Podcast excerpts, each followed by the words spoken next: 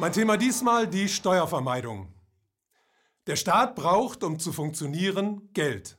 Das treibt er von seinen Bürgern ein, indem er sie Steuern zahlen lässt, und zwar anteilig, sodass die, die mehr haben oder mehr einnehmen, auch mehr zahlen, sollte man meinen. In der realen Welt sieht das allerdings anders aus.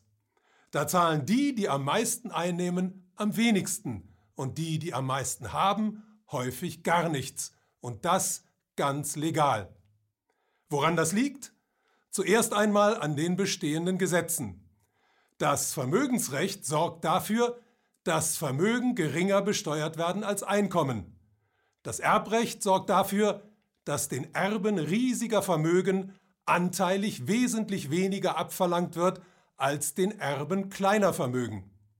Und das Stiftungsrecht bietet Reichen und Ultrareichen jede Menge Möglichkeiten, ihre Steuerlast zu reduzieren. Und das nicht nur im eigenen Land.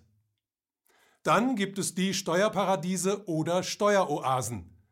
Dazu zählen Länder wie die Schweiz, Irland oder die Niederlande, Stadtstaaten wie Singapur oder Hongkong, Inseln wie Guernsey, die Cayman Islands oder Mauritius, um nur eine kleine Auswahl zu nennen. Diese Steueroasen bieten sehr wohlhabenden Privatpersonen an, ihren Wohnsitz dorthin zu verlegen und entweder sehr geringe oder gar keine Steuern zu zahlen. Und sie bieten finanzstarken Konzernen an, dort Zweigniederlassungen in Form von Briefkastenfirmen zu gründen und so Steuerzahlungen auf Gewinne in den Ländern, in denen sie erzielt werden, zu vermeiden. Die Steueroasen helfen also, den Ländern Steuern vorzuenthalten, in denen das Geld verdient und deren Infrastruktur, deren Ressourcen und deren Arbeitskräfte dabei genutzt werden. Vor allem aber schaden sie den schwächsten Teilen der Gesellschaft, und zwar aus folgendem Grund. Der größte Posten in allen Staatshaushalten sind die Sozialausgaben, und wann immer gespart werden muss, wird bei ihnen angesetzt, und zwar bei dem Teil der Bevölkerung, von dem am wenigsten Widerstand zu erwarten ist. Und das sind die Armen, die Alten, die Kranken und die Auszubildenden. Diese Gruppen sind aber nicht die einzigen Opfer der Steuervermeidung. So haben wir während der Weimarer Republik viele vermögende Deutsche gehabt, die das Bankgeheimnis der Schweiz genutzt haben, um Steuerzahlungen in Deutschland zu vermeiden. Hätten sie das nicht getan, wäre mehr Geld für soziale Zwecke vorhanden gewesen, was den Nationalsozialisten den Aufstieg zumindest erschwert und Deutschland möglicherweise zwölf Jahre Faschismus erspart hätte. Was tun Regierungen und Politiker gegen diese Art von Geldentzug? Sie empören sich zwar öffentlich gern über das Thema Steueroasen, aber statt sie auszutrocknen und Steuerschlupflöcher zu stopfen, haben sie in den vergangenen Jahrzehnten genau das Gegenteil getan. Sie haben dafür gesorgt, dass es heute noch mehr davon gibt. Und nicht nur das, die seit Jahrzehnten von der Politik betriebene Deregulierung hat dafür gesorgt, dass es zu einem wahren Steuervermeidungswettkampf gekommen ist.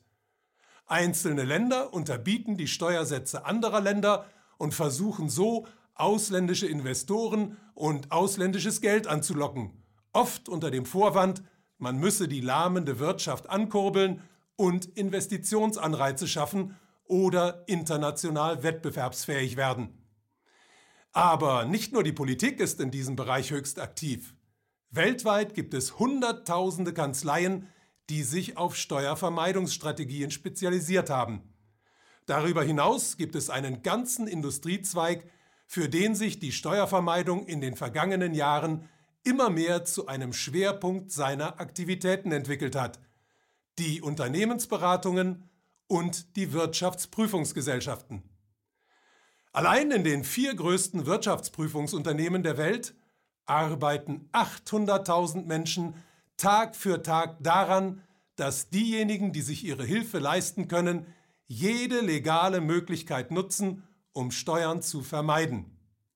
Wie erfolgreich sie das tun, zeigt das Beispiel des teuersten Unternehmens der Welt. Der Konzern Apple hat es geschafft, seine Steuerlast in Europa zwischen 2003 und 2014 von einem Prozent auf 0,005 Prozent, das sind 50 Euro auf eine Million, zu senken. Dass das sogar noch zu toppen ist, hat der Internetriese Amazon gezeigt.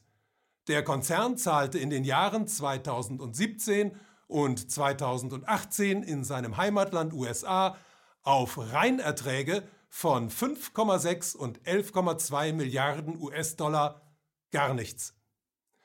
Was aber tun die Konzerne mit den riesigen Summen, die sie auf diese Weise sparen? Investieren sie das Geld? Schaffen sie damit neue Arbeitsplätze? Oh nein, sie benutzen den Löwenanteil der eingesparten Summen, um einerseits an den Finanzmärkten zu spekulieren und andererseits eigene Aktien zurückzukaufen, um so ihre Kurse und die daran gekoppelten Bonus Bonuszahlungen für das Management in die Höhe zu treiben. Während die arbeitende Bevölkerung und insbesondere mittelständische Betriebe die Hauptlast der Steuern tragen, entziehen die großen Nutznießer der Steuervermeidung also nicht nur dort Gelder, wo sie dringend gebraucht würden, nein, sie tragen mit den entzogenen Summen auch noch dazu bei, das globale Finanzcasino anzuheizen und das schlimmste Problem unserer Zeit, die Explosion der sozialen Ungleichheit, weiter zu verschärfen. Die Zeit ist reif für ein demokratisches Geldsystem.